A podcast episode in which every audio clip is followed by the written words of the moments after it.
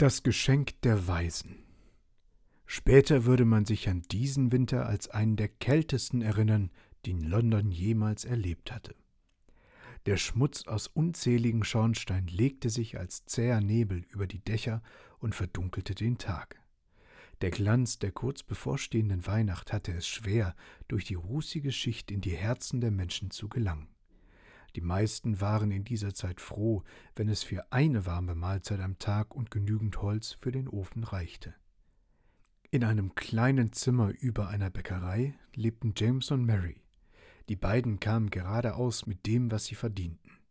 Sie wünschten beide, sie könnten es sich leisten, dem anderen ein Geschenk zu machen. Doch dafür reichte ihr Lohn beim besten Willen nicht aus.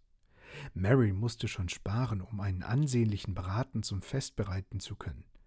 Dabei wusste Mary ganz genau, was sie James hätte schenken wollen. Der Pfandleiher hatte eine wundervoll glänzende Uhrenkette aus Gold in der Auslage, die genau zu James Taschenuhr passte, das einzige Erbstück seines Vaters. Wie gern hätte sie James die Kette geschenkt, und wie stolz er dann seine Uhr aus der Westentasche hätte holen können. Nie mehr hätte er Sorge haben müssen, die Uhr zu verlieren. Doch es half alles nichts.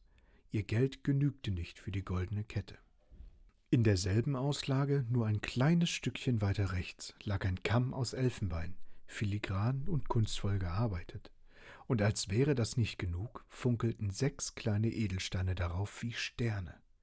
James hätte Mary zu Weihnachten so gerne mit dem Kamm überrascht. Er wäre die vollkommene Zier für Marys langes blondes Haar, das selbst in der dunkelsten Zeit des Jahres glänzte, als fiele strahlend das Sonnenlicht darauf. Doch James hatte nicht das Geld, um den Kamm zu kaufen. Seine Arbeit als Gehilfe eines Lohnbuchhalters wurde schlecht bezahlt, und das Leben in London war teuer. Am Morgen des heiligen Abend begann ein wildes Schneegestöber, das nicht wieder nachlassen wollte. James verbrachte den Tag bei der Arbeit, die Löhne sollten vor den Feiertagen ausgezahlt werden. Die Gesichter, in die James sah, als er ihnen der Reihe nach das hart verdiente Geld reichte, waren müde und blass, aber auch voller Vorfreude auf die Feiertage.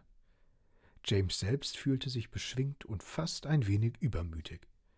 Nicht nur, dass er sich auf die Weihnachtstage mit seiner geliebten Mary freute, nein, er hatte auch noch etwas ganz Besonderes im Sinn. So konnte er es kaum abwarten, dem letzten Arbeiter seinen Umschlag in die Hand zu geben. Mit einem Strahlen im Gesicht wünschte er Mr. Farnham, seinem Boss, ein friedliches Fest und beeilte sich, das Büro zu verlassen. Und wie die beiden den heiligen Abend verbringen, verrate ich euch in der nächsten Geschichte. Aber keine Sorge, zu lange lasse ich euch nicht zappeln. Die gibt's dann schon morgen. Bis dahin, schlaf gut, liebe Homies.